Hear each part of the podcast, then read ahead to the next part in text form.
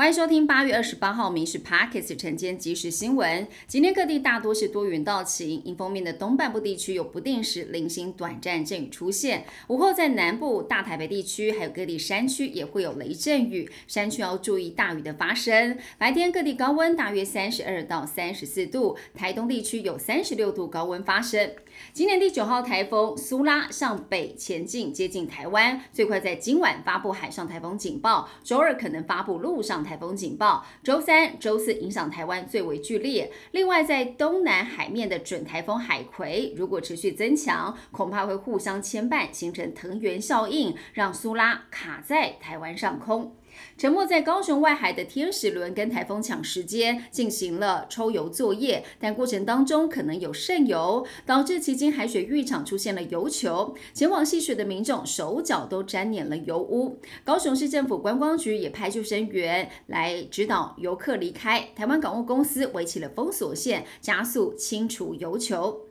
日本排放核处理水引发了韩国跟中国民众的恐慌，在争抢囤盐。台盐公司强调，我国精盐厂产能充足，而且工厂可以随时提高产能。学者是计算一天要吃四百四十四公斤用福岛核电厂排放含川废水制成的盐巴，辐射剂量才会超出世界卫生组织的规范，所以不用过度恐慌。桃园市龟山国小少棒队在美国威廉波特投打俱佳，击败了美国德州代表队，夺得了季军。台湾连续第二届拿下了街上少棒赛事的季军，而且小将们场内外都展现了运动家的风范，获得了团队精神奖的肯定。暑假接近尾声，很多大学新鲜人要开学了。台大宣布，新学期开始会提供学生心理健康假，每学期最多有三天，不需要附上医生证明。同时也会启动辅导机制。目前全台已经有超过二十所大专院校实施了，让有压力的学生多了喘息的机会。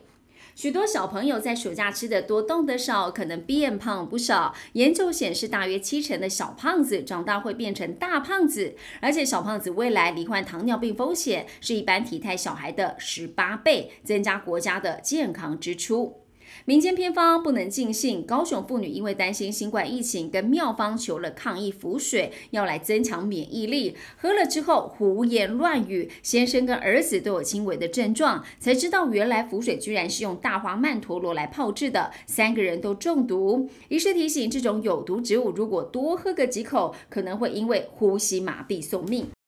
不少民众因为超速、酒驾等违规，被裁定吊扣车牌的处分。而近期，脸书跟网上出现了代办业者，自称可以帮忙处理扣牌的事宜，或者是隐晦的提及有认识监理站的人员，由他们来代办，就可以原牌上路。但警方调查认为，诈骗的成分居高。